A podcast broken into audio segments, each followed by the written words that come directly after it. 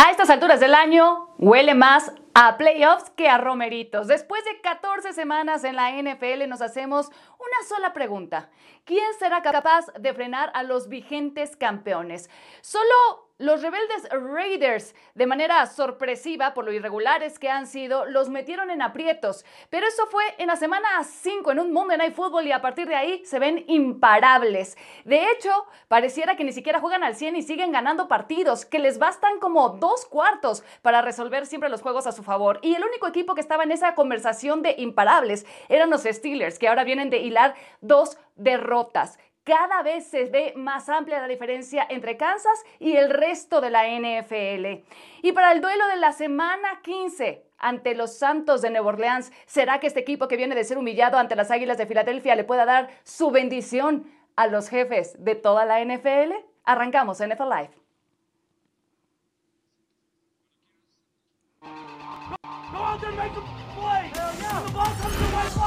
When time gets hard, that's when I deliver. Chiefs have got to have some Mahomes magic. Was it late for the end zone? Kelsey wide open. Touchdown. I knew that was the game winner. Knocked down many times, but I still get up. Put me in the game, play good under pressure. Butker's going to try to win it with a 58-yard field goal. It's good. Money. Pat does it better than anybody in the league. Is when adversity hits, his level of play goes up. We rally and follow the leader.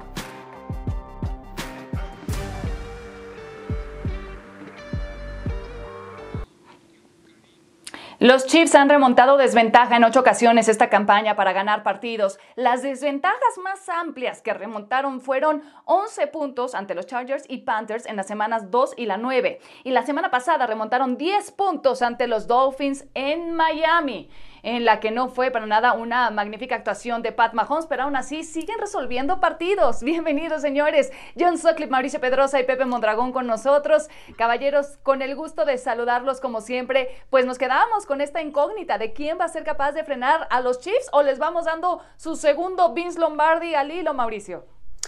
Eh, todavía no. Los que pueden parar a los propios Chiefs son justamente los propios Chiefs. Yo eh, no sé si estoy loco, pero estaba revisando sus últimas actuaciones y me da la impresión de que, Sí, es un sí, sí, estás. que, que- que juega, sí, bueno, un poco más de lo normal. Juega un poco sobrado. Vean las diferencias con las que han ganado sus últimos partidos los Chiefs. Han ganado por dos puntos, cuatro puntos, seis puntos, cuatro puntos, seis puntos. Es decir, el marcador final no nos dice que hayan aniquilado a sus rivales. Y la realidad es que han dejado vivir a muchos de sus rivales en las últimas semanas sin haber enfrentado realmente a grandes equipos, tal vez entre ellos a Tampa Bay. Quisiera que el juego contra los Saints me dijera algo. Si yo fuera Andy Reid, le digo a mi equipo, tomemos esto como el Super Bowl. Juguemos 60 minutos de Super Bowl para saber realmente dónde estamos. Si lo demuestran, entonces nadie los va a parar. Pero yo sí tengo mis dudas que esta misma complicidad que ellos tienen, Cari, les puede pasar factura en un juego de, de postemporada. Sí, porque a veces dejan la sensación como de estar hasta un poquito sobrados. Sobrados, sí, sí, No, sí. no sé si les pasa a ustedes, pero me da la impresión cuando arrancan los partidos que dejan que avance el rival, a ver qué es lo que traes para, para mostrarme, ¿no? O sea, revélate en, en el emparrillado y ya después viene la respuesta de los Chiefs. Pero si apuestan a eso partido tras partido, va a llegar un momento donde no les va a salir, Pepe. Así es, estoy completamente de acuerdo con lo que están diciendo y lo dijo John el otro día y de una forma muy acertada. Es un equipo que se puede adaptar a la situación, a su entorno que los rodea. Cuando están perdiendo saben cómo prender el switch como si fuera una lucecita y uno, dos, tres pases a Tyreek Hill y parece que nada pasó. Pero efectivamente, cuando lleguen a postemporada, y coincido con Mauro con lo que está diciendo, necesitas saber cuál es tu mejor nivel. Es un equipo que a lo mejor al 70% le puede ganar a casi todos los equipos en la liga y necesitan un reto ya dentro de esta temporada regular para saber si pueden contra los grandes equipos de la NFL. Cuando digo los grandes equipos, solamente hay uno o dos equipos que le puedan ganar a este equipo copi- copiando un modelo similar a lo que hicieron los Raiders. No son los Raiders, no creo que lleguen a postemporada. Tal vez los Bills, tal vez Uh, el. Super Bowl, pero los Bills creo que tienen un coreba que no le, no le importa ensuciarse las manos y que estaría apto para el reto de jugar al tú por tú con Pat Mahomes. Exacto, ver, y es lo- que además deja la sensación, John, de que todavía tienen un tope muy arriba para demostrar rendimiento los Kansas City Chiefs. no cabe duda que como actuales campeones de repente no salen igual de motivados contra rivales semana tras semana. Es decir, lo de Miami, no olvidemos que quedaron en un diferencial de menos tres de entregas de balón. Pero ¿qué pasa? Cuando hay crisis, cuando Mahomes lanza dos intercepciones, brrr, de primera a quinta metes 37 puntos. Vas perdiendo por 10 puntos, a quinta, 8 y 1 la marca. Sí creo que el partido contra los Santos es muy parecido al del Estadio Azteca el año pasado, que necesitan ese juego para salir adelante. Yo creo que vamos a ver a unos Chiefs muy enfocados, muy motivados, porque saben que el rival de enfrente el domingo son Y los súmale, Santos John. y son un buen equipo. Entonces, Súmale- yo creo que ellos, este- según el sapo, la pedrada juegan. Sí, sí estoy de acuerdo con eso y yo le voy a agregar una cosa más. Andy Reid es un extraordinario head coach, es un genio, seguramente va a ir al Salón de la Fama. Ya ganó su Super Bowl, pero no la discusión con Andy Reid era, tiene muy buenos equipos, él es un gran entrenador en jefe, pero hay ciertos partidos en, de- en donde sus equipos se quedan sin respuesta. Tal vez lo que necesitaba es tener un quarterback como Patrick Mahomes. Pero yo me pregunto qué pasa en la final de conferencia, eh, en la conferencia americana, si juegan contra los Bills y, y los Bills de pronto se van como se fueron los Titans el año pasado, se fueron los Texans el año pasado por 20 puntos arriba. Los Bills tal vez no son un equipo que te van a permitir regresar. Esto le pasa a Andy Reid. No es nada más de estos Chiefs, es algo que le pasa a este entrenador en jefe y ya le ha pasado muchas veces en playoff. Y si me lo permites, Mao, yo pienso que el una sistema pregunta. no es lo que está ganando los juegos ahorita, coincido contigo. Creo que es ese talento fuera del planeta que se llama Patrick Mahomes, un coreba que se sobrepone ante las dificultades que se presenta un partido, pero no es por el sistema, sistema de Andy. Reid, coincido contigo. ¿Cuán- ¿Cuál va a ser ese equipo que cuando estén en ese hoyo no se puedan sacar de ellos mismos? Pues vamos a hacer ver una justamente pregunta qué cara va a plantar a los Santos. A ver, échale, John. Pregunta rapidísima. ¿Quién es mejor entrenador, Andy Reid o Sean Payton? Sean Payton. Yo Payton, apostaría yo mis canicas por Sean Payton. Ah, es que a Sean Payton también se le han ido partidos increíbles, increíbles en los últimos tres años. Eh, yo me voy a quedar con, yo me voy a quedar con Andy Reid porque siento que ya lo vi con varios mariscales de campo ser exitoso. A Sean Payton lo vi ser exitoso con Drew Brees. Vamos a ver si puede hacerlo con alguien más. Sí, pero Aunque de manera nomás más ganó con uno en el los Super últimos Bowl, ¿eh? años, Está ¿no? bien, está bien, está bien. Pero bueno, bueno, justamente eh, a eso vamos, porque el duelo de esta semana 15 que va a robar reflectores, pues es ese que huele como a Super Bowl adelantado. De hecho, he de presumir que son mis picks del Super Bowl, lo dije desde antes de arrancar la temporada y todavía están ahí. ole. Sencillita, ¡Ole! sencillita. Los Saints promedian Si no se da, también te lo vamos a puntos por recordar, juego ¿eh? en 2020. venga. Sí, sí. Y, Y, a tu público Saints también, Karim.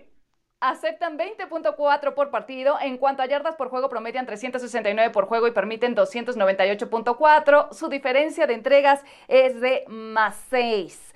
Los Saints son una amenaza real para los Chiefs porque parecía que sí antes de que viéramos esa derrota de manera sorpresiva que se llevaron frente a las Águilas de Filadelfia. Entonces, después de ese encuentro, pues es lógico replantearnos esta pregunta. ¿Son una amenaza real para los Chiefs estos Santos, John? Sí, sin duda alguna. Me viene a la mente eh, la, la paliza que le metieron a Tampa Bay en un Sunday night. Obviamente que están guardando a Drew Brees con todas las costillas, el problema de pulmón, pero creo que en algún momento dado en los playoffs podríamos tener el monstruo de las dos cabezas, ¿no? Que esté de regreso Drew Brees, pero Tyson Hill también lo puede hacer. Yo creo que estos Santos eh, fue llamarada de petate lo que le salió a Filadelfia el domingo pasado y creo que vamos a ver un juego muy intenso porque también también Nuevo Orleans quiere ver si algo, algo pasa con Green Bay y se pueden quedar sembrados número uno de la nacional, la famosa semana de bye. Pero ¿cómo, John? ¿Estás diciendo que deberían de apresurar el regreso de Drew Brees? No, no, no. Ahorita no. En algún momento dado, eh, en los playoffs, sí creo que puedes tener esa combinación de, de- del monstruo de las dos cabezas, que juegue Breeze, que juegue Tyson Hill, pero que realmente ¿sabes qué, Tyson Hill John? juegue por momentos. Yo sí creo que va a jugar Sean Payton en su momento con eso. Ahorita a Drew, a Drew no lo van a tocar para que John. se recupere de las 11 costillas. A mí, a mí me da la impresión que puede. Y déjenme jugarle un poquito de la teoría de la conspiración. Permítanmelo, por favor, los próximos Ay, 30 casi no te gusta. Qué raro. Yo creo, yo creo que Andy Reid y Sean Payton ven hoy cómo está el, el, playoff, el playoff picture y saben que es muy probable que se vayan a enfrentar en el Super Bowl. La verdad, es probable que eso pase. No creo que ninguno de los dos nos vaya a enseñar sus mejores cartas en este partido. Porque quieren, si pueden, tanto Sean Payton como Andy Reid pueden diseñar un juego para hacer daño con cosas que no haya visto todavía el rival, que no lo hayan estudiado con 13 semanas antes.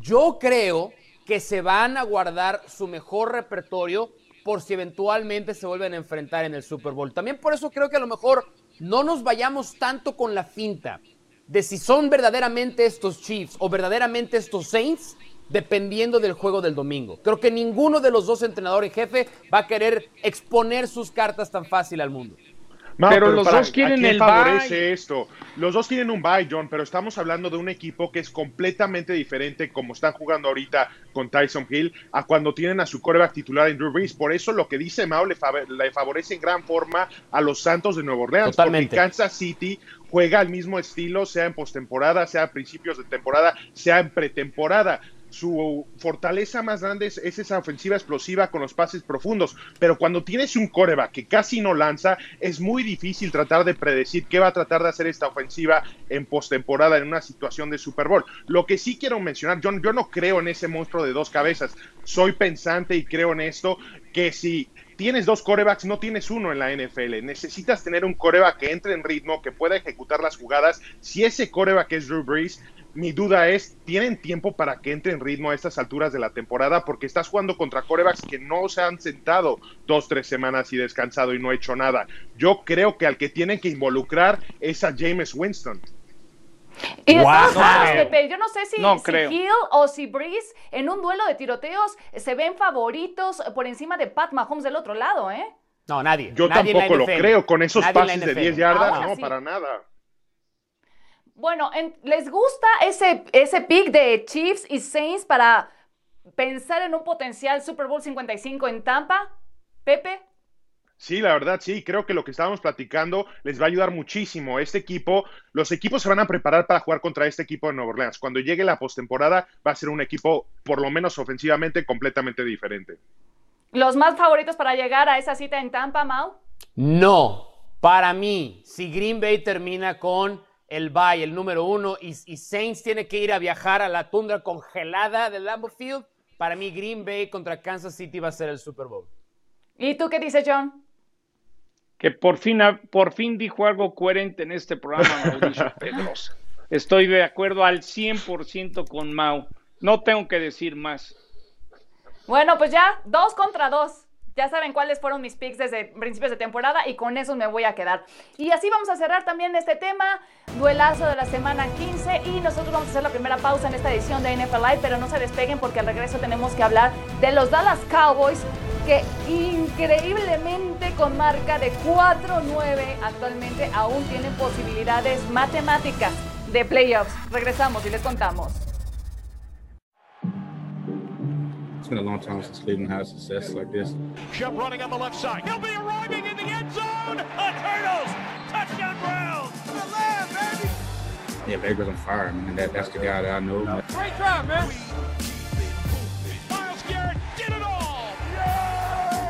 We still haven't played our best ball yet, but I feel like we're improving at the right time. Bueno, Jason Garrett, el ex entrenador en jefe de los Dallas Cowboys y ahora coordinador ofensivo de los Gigantes de Nueva York, ha dado positivo a COVID-19 y el equipo informó que seguirá trabajando con ellos, aunque de manera remota, ya que están preparando el duelo de este domingo por la noche frente al equipo de los Cleveland Browns. Pepe Mondragón, ¿qué tanto podrá afectarle al equipo de Nueva York el no tener de cerca a Jason Garrett y tomando en cuenta que además sería el entrenador de las alas cerradas, Stefanski, quien esté dando esas eh, llamadas ofensivas. Stefanski que bien conoce al equipo de los Browns. Exactamente, a eso iba, Cari. No se sorprendan si los gigantes de Nueva York llegan a la yarda 1 y lanzan cuatro veces y no consiguen puntos, porque es el estilo de Freddy Kitchens el que va a mandar las jugadas por parte de los gigantes este fin de semana. Creo que lo puede impactar el juego ya en un modo más serio, porque va a ser un tiro directo. tú sabes que cuando hay un entrenador que estuvo en un equipo, en un nuevo vestidor, que eso afecta mucho a los jugadores emocionalmente. Por eso creo que les puede ayudar a los gigantes para sacar esa chispa extra que necesitan para competir contra un equipo de los Browns que luce muy completo. Ahora, sabemos que también andan unas jugadas un poco cuestionables, así que no se sorprendan si vemos algo un poco disparado de parte de Freddy Kitchens. Tienes toda la razón, Pepito. Freddy Kitchens, que yo me confundí pensando en los Browns, dije Stefanski, que es el actual entrenador en jefe, pero bueno, ustedes entendieron. Exactamente. Eh, eh, bueno, y vamos a revisar justamente previo a este duelo algunos números eh, de tanto los Browns como de los Gigantes. Y es que los dos llegan con una marca de 4-1 cada equipo en sus últimos cinco encuentros, es decir, han venido a la alza en estas últimas fechas del calendario actual. La diferencia es que los Browns promedian más puntos y yardas que los gigantes, pero en el diferencial de entregas el equipo de Nueva York es mejor aún. Y ya vimos que contra los Ravens, pues en un duelo de pistoleros, los Browns no paraban de anotar. Es más, si se hubieran ido a overtime hubieran seguido anotando, pero el problema era la defensiva que también no paraba de recibir puntos. Así que John, mi querido John, ¿con qué te vas a quedar? ¿Con la ofensiva que han mostrado tener los Browns o con la defensiva de los gigantes? Con la ofensiva que han demostrado los Browns, porque lo vimos cómo pueden con Nick Chubb, con, con todo el armamento ofensivo terrestre pueden implementar. Creo que Baker Mayfield en el play action eh, me ha gustado lo que ha hecho eh, Stefanski con los Browns. En estos momentos te diría que sí, los gigantes fueron y dieron un partidazo con Seattle, pero me quedo con la ofensiva de los, los perros. ¿Cómo fue? ¿Cómo fue eso? Los perros, los Cleveland Browns. Perro, aquí está tu correa. Y bueno, el coreback eh, Daniel Jones, ¿o no? No mentí, ¿no? Bueno, el coreback Daniel Jones se ha ido adaptando también, eh, pues poco a poco a la ofensiva que tienen los gigantes sin Saquon Barkley, sin eh, Devonta Freeman en el back, con un Wallman que también ha tenido que irse adaptando, pues a lo que se ha ido presentando esta campaña en el ataque. Así que Mauri, ¿De qué lado te vas a quedar tú si te planteamos la ofensiva de los gigantes o la defensiva de los Browns? La defensiva de los Browns es muy mala, pero la ofensiva de los Giants es peor. La defensiva de Cleveland es la sexta peor permitiendo puntos en la NFL por partido. La ofensiva de los gigantes es la segunda peor en toda la NFL, apenas promedia 18 puntos por partido y nada más porque el peor equipo en toda la liga juega, juega en este mismo estadio y son los Jets. La defensiva de los Browns es oportunista.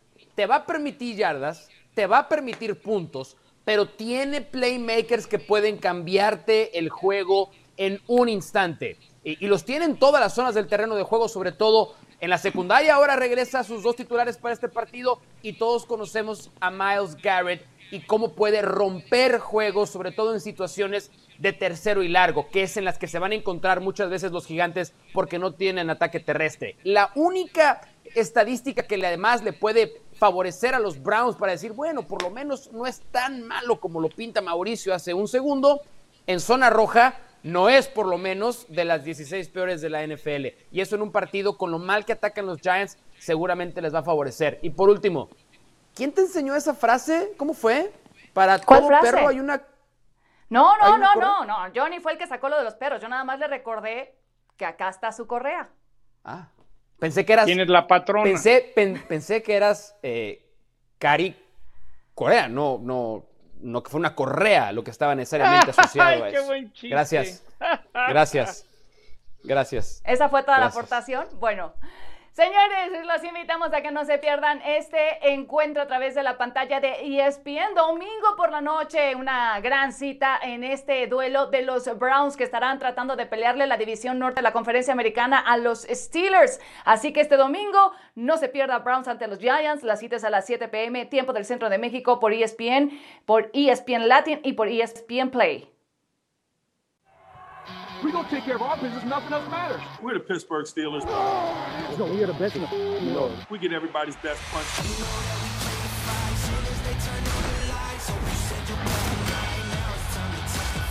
Break that spirit now. Let's go. We're not chasing perfection in terms of 16 and 0. We're chasing the Lombardis.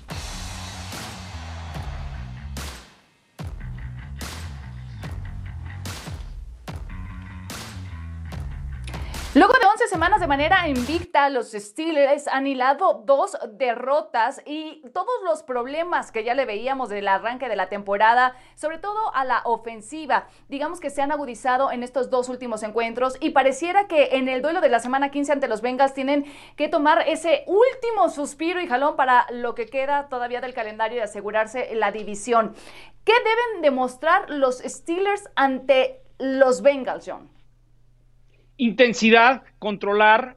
Ese partido va a ser muy físico. Me ha tocado hacer ese Monday Night. Se pegan con todos. Hemos visto a los Bengals las últimas dos semanas que están buscando pleito como sea. Tienes que salir y ¡pum! Ser contundente, controlar la primera mitad 17-0 y luego tratar de correr el balón en la segunda mitad. Es decir, Pittsburgh tiene que mandar un mensaje de control absoluto. Por algo son favoritos por 13 puntos. Necesitas ganar. Si Pittsburgh quiere salir de esta racha, tienes que ser contundente y sacar la victoria en Monday Night en Cincinnati. Aunque esta versión de los Bengals luce muy descafeinada, deslavada, Pepe, siempre sabemos que estos encuentros son sumamente eh, violentos y al final son rivales divisionales y si los Bengals tuvieran algo que pudiera eh, complicarles el camino a los Steelers para quedarse con la división, no van a dudar en hacerlo.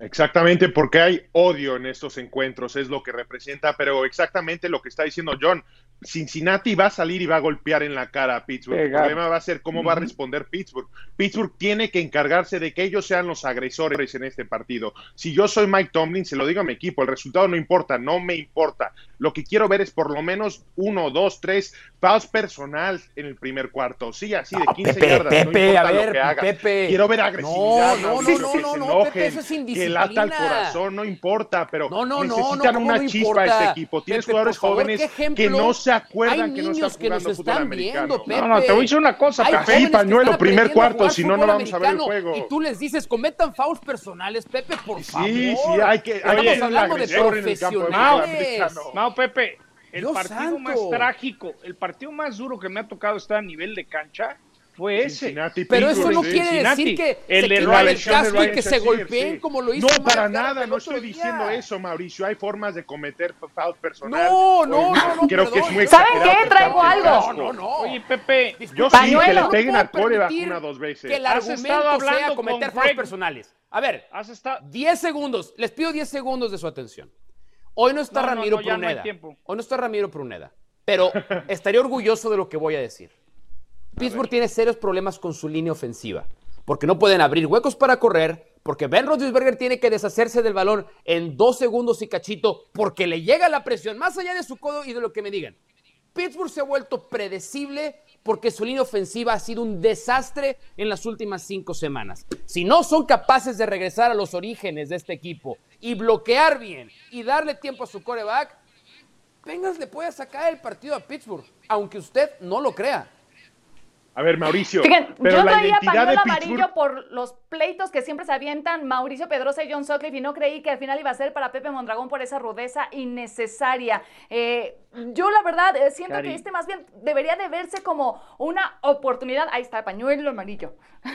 Voy a Nueva Cari, York eh, por ese pañuelo. Cari. Lo voy a apelar. Más debería de ser una oportunidad para los Steelers de poner un golpe sobre la mesa y para mandar un buen mensaje de quién es el que debe de seguir reinando en Sí la sobre la mesa, no la sobre la, Americana. no sobre la cara del rival. Exactamente. Es que sí es sobre la cara del rival. A ver, espérenme, espérenme. A ver, a ver, a ver. No, no, no, espérense, Mau. espérense. Es que ahorita todos están diciendo que Pittsburgh es un bárbaro. equipo suave, que no puede correr el balón. Voy que la a defender a Mauricio. Pedrosa en este Tienes programa. que dar ese golpe de autoridad, no con el resultado, siendo un equipo físico, para que el próximo partido te digan, ¿sabes qué? Pittsburgh es un equipo que aunque no juegue bien, te va a golpear en la cara, en la mandíbula, lo que es el fútbol ver. americano. No me estoy inventando estos términos. Son términos de fútbol americano. Voy a defender a Mauricio Pedrosa, Pepe y Cari, que son Steelers. Así, asimílenlo. Mientras se quite el casco, Mau. Ya no me lo puedo quitar, ya valió. Sí, y aguas porque no te vaya a pasar que lo que el viento se llevó y te quedes todavía más pelón. Pero bueno, eso es tema para más adelante. Pittsburgh se está cayendo a cachos en intensidad. Es un equipo que le está costando trabajo a Tomlin. ¿Qué les dijo? Cuarto y uno, no podemos conseguir. Pónganse los pads, vamos a entrenar. Anotas 14 puntos y te caes con 3 puntos contra Washington. Es decir, yo sí creo que Pittsburgh está en una crisis muy seria. En Lo eso estamos los de acuerdo. Steelers tienen a sus fans muy leales. No, no vamos a salir. Y ojo, No. por ahí a la Canelo de Lanzu lleguen los Bengals y tenemos partido. Por lo menos creo, por lo menos creo. No, no, no, sí sale, sí sale, sí sale el casco. casco. bueno, ¿tienes casco bueno, brother? Este es el buen casco. Hashtag, hashtag fuerza Mauricio para tratar de sacarme el casco, Este es el casco. Just win. Ok, no, bueno. Ya no sale. Está. Señores. Sí, ¿verdad? Ayuda. Ay, los invitamos a que ir a ver a los este encuentro. A Las Vegas. ¿Me ayudas por Ah. dos boletos? ¿Y sabes qué te voy a decir, Mao? No. Ya pude. Vamos a hacer un concurso de ver quién se quita más rápido el casco. Pero bueno, señores, los invitamos a que disfruten de este duelo eh, de los Steelers y los Bengals, poniendo fin a la semana 15 de la NFL, cuando se enfrenten en Monday Night Football. No se lo pierdan a las 7 pm, tiempo del centro de México, por ESPN Latin y por ESPN Play. Nueva pausa en NFL Live y a dos juegos del liderato la situación se complica para los Cowboys en la semana 15. Si pierden contra los 49ers, quedarán automáticamente eliminados. Ya volvemos para hablar de este otro encuentro. Monday Night. Cuando salió el calendario para la temporada 2020 de la NFL, este encuentro de la semana 15 49ers ante los Cowboys lucía sumamente atractivo por lo que creíamos que íbamos a llegar a encontrar de ellos a estas alturas. Sin embargo, han sido dos equipos inconsistentes, no tienen buena marca y pues ahí está la pregunta de cuál es entonces el atractivo de ver este encuentro 49ers ante los Cowboys. Matemáticamente no están eliminados, aunque pareciera prácticamente una temporada perdida para ambos Mau. ¿Cuál será el atractivo de este encuentro? Yo voy a cambiar la palabra atractivo por morbo. Creo que a partir de aquí lo único que nos va a motivar a ver a los Vaqueros de Dallas es el morbo de saber si siguen perdiendo, cómo pierden partidos y a lo mejor terminan en una posición favorable pensando en el próximo draft. O al revés. A lo mejor Mike McCarthy encuentra el, el- el final del arco iris y empieza a construir un poco de momentum para la próxima temporada.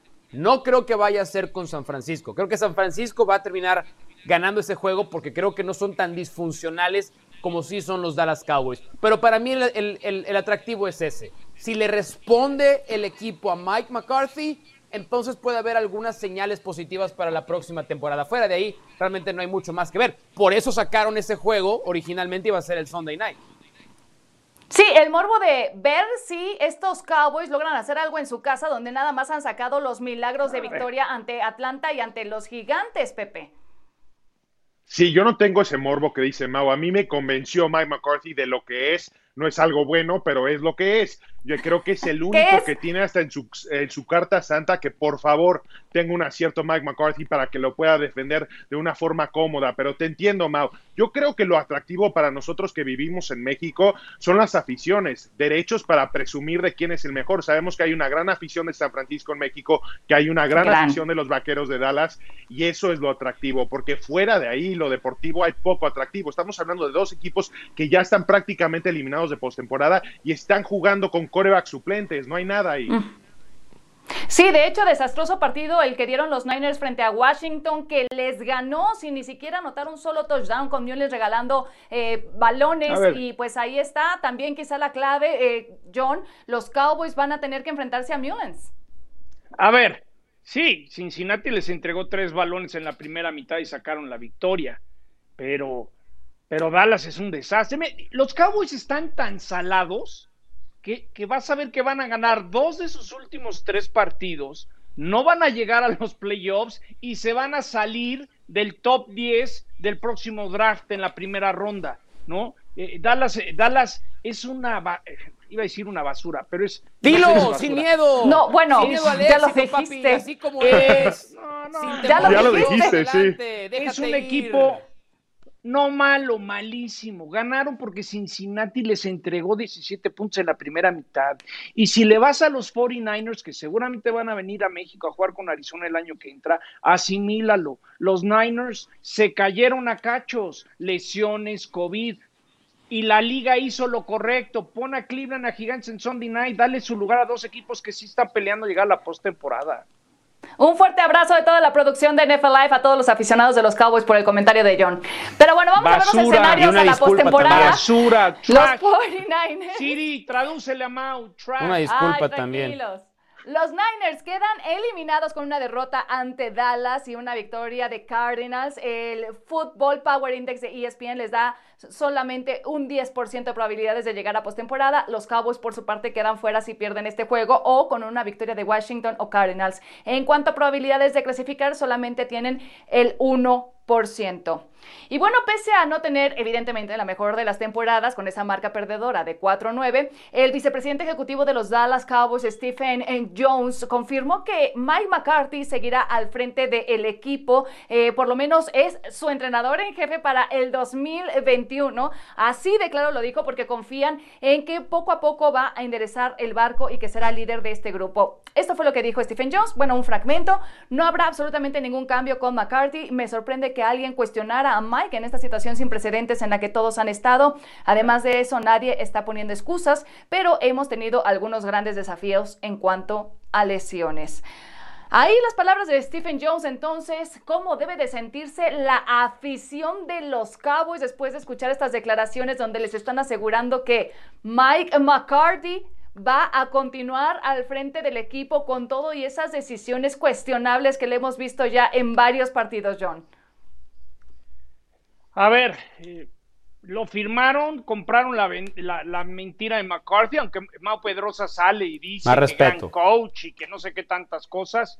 Yo creo que van a aventar de chivo expiatorio a los perros a, Nolan y van a correr al coordinador defensivo, pero creo que es Jerry o Steven Jones haciendo lo que llevan por muchos años, tomando malas decisiones. Primero fue el Titino Garrett y ahora es Mike McCarthy y van a seguir sufriendo el dinero no compra títulos en la NFL. John, ¿sabes cuál fue el récord de Jimmy Johnson su primera temporada con los Vaqueros de Dallas? Y también Tom Landry ganó un partido en su primer año, son otras épocas, Entonces, entonces, entonces, si ya tienes ese ejemplo, ¿por qué? ¿Por qué? A un entrenador en jefe que perdió a su coreback titular en, el arranque de la temporada, con el que no pudo hacer entrenamientos eh, fuera de temporada, no tuvo una pretemporada, no tuvo training camp. ¿Por qué entonces no puedes tomarte un segundo y pensar que tu análisis es precipitado? Por decirlo educadamente, precipitado. ¿Por qué no, se ha ganado este el señor ya era entrenador. Ya estuvo en Green Bay y creo que hay que tomar ese antecedente muy, muy, Sí, no es, claro, que no, es que cosa muy no recuerdo A ver, ni siquiera iba a, la, iba a las reuniones con los jugadores. Eso habla de la persona que es. Deja tu entrenador. Mau, Pepe, si no mal recuerdo. Lo mismo dijeron de Jimmy Johnson. Lo mismito dijeron de Jimmy Johnson. ¿Por qué con, es otra época. ¿Por qué con Mike? A ver, Mau. Porque venían a reestructurar todo. Necesitaban a, a Troy Aikman, a MSP, del cambio de Virtual Walker. Pues por eso, por eso. Lo que es tristísimo. Con mayor razón. Lo con que mayor es razón, dale herramientas a trabajar. Este no es un gran equipo realmente con el que está entrenando Espérame, espérame tantito.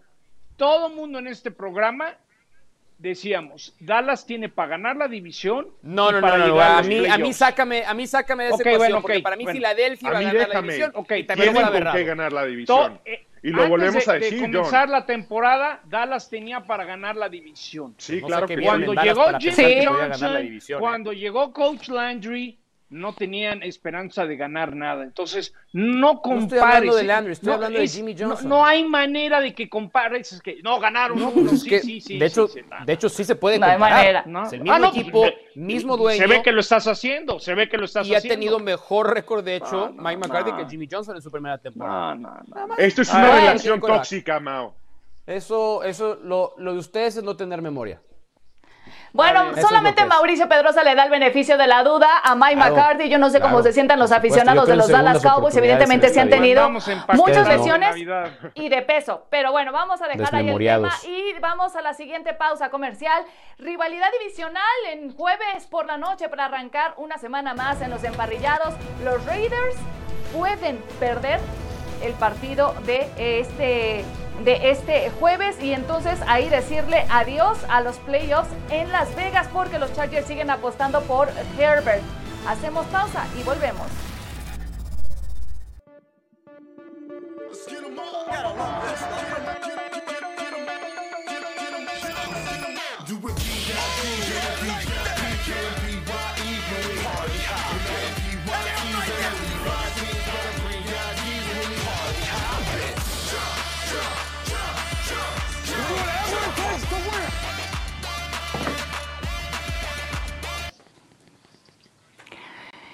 Duelo que llama muchísimo la atención. Resulta que es una rivalidad divisional donde Las Vegas Raiders recibirán a Los Ángeles Chargers con el maravilloso quarterback llamado Justin Herbert, quien pinta para al menos la discusión a novato ofensivo del año para arrancar las acciones de la semana 15 en la NFL. Qué postal de verdad desde Las Vegas, los colores del cielo. Y bueno, los Raiders vencieron 31 a 26 a los Chargers en su partido de la semana 9, a pesar de ser superados en yardas totales y primeras oportunidades. Ambos equipos perdieron una vez el balón en ese encuentro. Y Mau Pedrosa, Herbert o la defensiva de los Raiders, ¿con quién te quedarías en ese matchup? Herbert. Primero porque me dijiste individualmente Herbert contra la defensiva de los Raiders. La defensiva de los Raiders permite 30 puntos por partido, la tercera peor en toda la NFL en esa muy importante estadística. Y, además creo que siendo su primera temporada, Justin Herbert nos ha demostrado cosas que no esperas ver de un coreback de primer año. Sabe leer defensivas rivales, es capaz de no ir nada más con su primera opción, sino tiene la, la, paciencia y la tranquilidad de ir sobre sus lecturas, segundo receptor, tercer receptor, y tomar la mejor decisión. Casi no se equivoca Justin Herbert. El problema es que seguramente no va a contar ni con Keenan Allen ni con Mike Williams, sus dos mejores receptores. Y a lo mejor esa superioridad, Cari, por esa razón no la veamos hoy contra los Raiders. Y es que los Raiders van en picada, es una de las peores eh, defensivas en cuanto a puntos permitidos. En los últimos tres, un promedio de 37 puntos permitidos. Así que me quedo contigo, me gusta tu respuesta. Ahora hablemos del otro lado, Derek Carr contra la defensiva de los eh, Chargers, porque Carr ha tenido como un levantón, 24 pases de touchdown, 7 intercepciones, pero cuando juega ante rivales en el papel inferiores, parece que no encuentra la fórmula o la solución, Pepe. ¿Tú con quién te quedas, Cars, o la defensiva de los Chargers? Me voy a quedar con Derek Carr y más le vale a Derek Carr que tenga razón, porque creo que si no juega bien el día de hoy contra una defensiva que también es de las peores en la liga, que te permite cualquier tipo de facilidades para correr el balón, para explotar el play action, van a empezar a llover las dudas de si eh, Derek Carr es el coreback que quiere John Gruden para el futuro con los Raiders. ¿Por qué? Porque sí es un coreback que tiene buenos números en papel, pero estamos hablando de un coreback que no termina de dar ese siguiente estirón, ese siguiente, tomar ese siguiente paso para ser un coreback élite, que es lo que están buscando los Raiders de Las Vegas ahorita, porque es un coreback que te sigue perdiendo partidos con los errores que comete y tiene armas, tiene uno, de los mejores alas cerradas en la liga, tiene receptores explosivos. Si hay un juego para corregir lo que está haciendo Derek Carr, para entrar en de cara a la postemporada para poder competir para un lugar en la postemporada es hoy contra esta defensiva de los Chargers. Y varias veces durante esta campaña se ha dudado de las capacidades de los entrenadores en jefe de estos dos equipos, Anthony Lynn y John Gruden. Ha permanecido la discusión de si deben eh, continuar en sus respectivos cargos. Tienen marca perdedora al frente de Chargers y de los Raiders. Ninguno ha ganado el título divisional y Lynn es el único de los dos que ya llevó a su equipo a postemporada. Cabe resaltar que este balance de Gruden es solamente en su segunda etapa con los malosos. John, quién de los dos debería de irse. Y no, no, no contemos la situación de los contratos, solamente por evaluación de su trabajo. ¿Quién debe de irse? ¿Lynn o Gruden? No, yo creo que Lynn, Lynn, ¿cómo llega a Nueva Inglaterra y te mete 45 puntos, decisiones en el último cuarto, vas con ventajas y las dejas caer? Eso no quiere decir que Coach Gruden no está en un momento crucial en su segunda etapa con los Raiders, el momento de la credibilidad, y lo sigo diciendo para que el proceso de John Gruden tenga un paso de credibilidad, los Raiders tienen que llegar a los playoffs este año con su llegada a Las Vegas. Ahorita tienen 20% de posibilidades. Si ganan sus últimos tres, incrementa 88. Es decir, hoy por hoy no hay excusa. Los Raiders tienen que ganar. No, no pero queda ganaron de otra. los pero Raiders por una casualidad a los Jets. A ver, que ¿Cómo permites que en el Puerto peor Tomémonos- de la NFL te haga ese partido? Tomémonos un momento para agradecerle a John Sutcliffe este muy difícil ejercicio de honestidad que acaba de tener con todos nosotros. Antes Siempre es el primer paso. A Coach Gruden a capa y espada. Yo, yo veo a John. A ver, John, ¿cuál es el grupo este de rock que le gusta mucho a Gruden? ACDC. ACDC. Ver hoy a Gruden es como ver hoy a ACDC. Lo ves por lo que fue. Lo ves por la melancolía. Lo ves por lo que logró antes, no por lo que hace ahora. O ves a ACDC y dices, mira qué bien se mueven esos viejitos. Todavía de vez en cuando me entretienen. Gruden es igual. Alguien se equivocó y le dio un contrato de 10 años. Pero yo no he visto nada todavía en John Gruden, consistentemente, ¿eh? Porque puede tener uno o dos partidos que decimos, mira, Lo- muy bien. lo acabo Como de decir. Pero. ¿no te parece, Mao, que si hubiera un calendario para lo que las expectativas para los Raiders eran y lo que están haciendo no van a la par de lo que deberían de estar haciendo? Porque coincido con ustedes, este es un equipo que está pagando para competir en postemporada, pero no creen que el siguiente paso después de lo que hizo en temporadas previas era ganarle a los Chiefs y lo hizo, que está cumpliendo, que está desarrollando a sus jugadores. No tenía talento Sí, la Pepe, defensiva, lo pero es ganarle a los a Mack. Y es, y es no tener, perdón, que ir al baño inmediatamente después de haberle ganado a los Jets. Porque eso es lo que hicieron los Raiders. O sea, se acabó el partido contra los Jets y todos tuvieron que ir al baño. Bueno, Para pero se la vale. que Mau. No, el festejarlo fue Necesariamente. Mau, ¿me explicas que no entendí eso del baño? ¿Por qué tenían que ir al baño después de Bueno, que le ganaron se a los acumula la Jets? tensión en, en, en Ay, áreas no, no. gastrointestinales. No, yo no quiero Que después tienes que evacuar si ganas un partido de esa Tiene, manera. Pues sí, tiene claro. que no ver algo detalles. con el pañal. Se que ve que nunca has competido a un nivel importante en, en- en- en Ok. algo de Ni en algo siquiera paseado al perro, Se ve que nunca. Se ve que ni se ve que ni a las canicas. Ahí te cuento Bueno, un día. Hasta, ¿hasta dónde hemos llegado, señores? Ya mejor dejemos ahí el tema. Pensamos Bueno, John pidió un queda ejemplo, se lo puse. Un No, no, larguísimo no, no. contrato. Qué manera de Raiders. Yo sacar no sé el si eso es una buena noticia para los aficionados Buen provecho de en los casita, Raiders. por cierto. Pero bueno, sí, buen provecho a todos en casa. Eh, just Vamos ahora ya. con un top preparado para ustedes, nuestras jugadas con mucha imaginación. Las jugadas con imaginación son presentadas por Kia SUVs. La SUV que imaginaste también te imaginó a ti.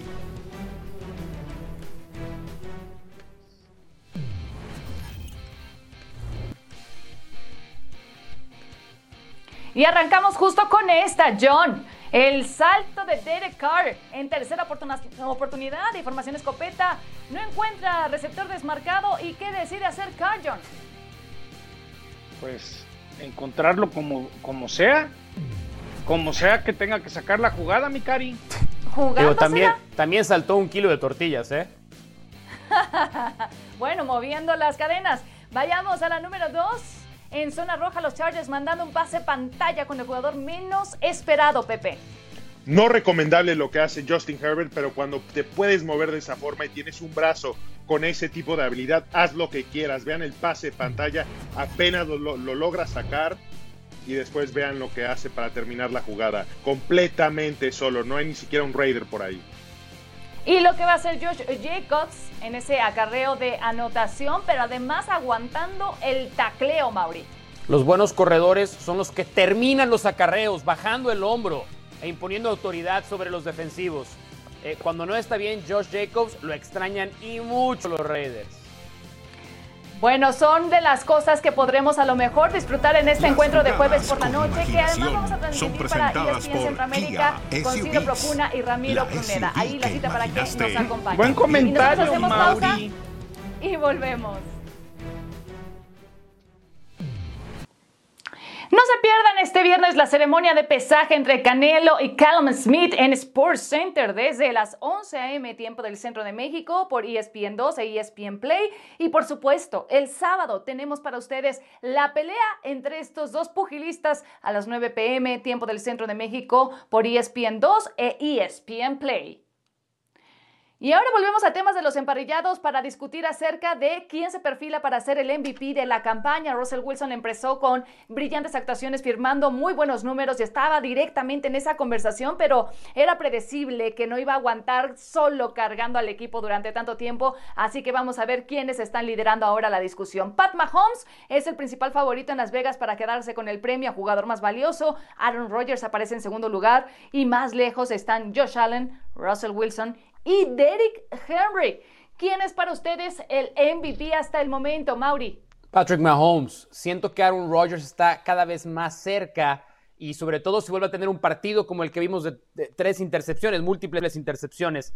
Pero para mí la diferencia es esta. Los Chiefs sin él ya eran un muy buen equipo. Los Chiefs con él son el mejor equipo. Para mí esa es la definición de valía. Por eso para mí es el más valioso. Johnny y no John, porque si no te pones celoso, Johnny, para ti, ¿quién es el MVP? Ya, ya, ya nos vamos entendiendo. Eh, en estos momentos es Pat Mahomes, pero caballo que alcanza gana y creo que Aaron Rodgers va a tener un cierre espectacular y Lambeau Field va a tener la MVP de esta temporada, number 12, Aaron Rodgers. ¿Y para ti, Pepe? Nada de Pepito, Pepi, nada, ok. Bueno, es José. Aaron Rodgers José. es- Cariño. es el que está ganando ahorita. Bueno, gracias. Mondragón. Ahí vamos.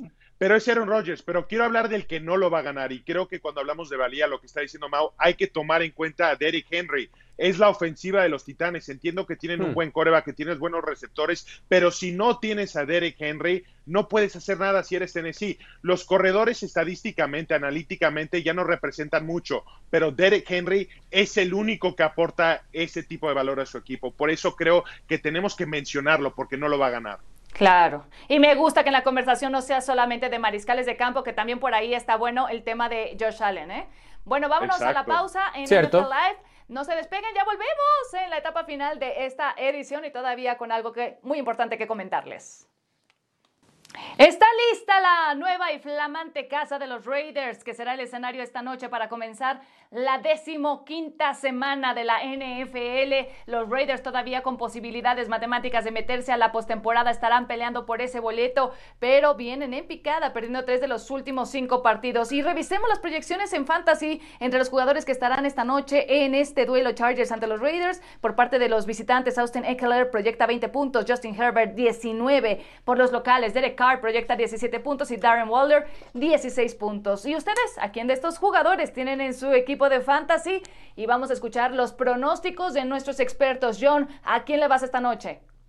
Yo me quedo con los Raiders, doy los tres puntos, pero compro medio y lo bajo a dos y medio. Pero si hoy Raiders no gana, bye bye postemporada.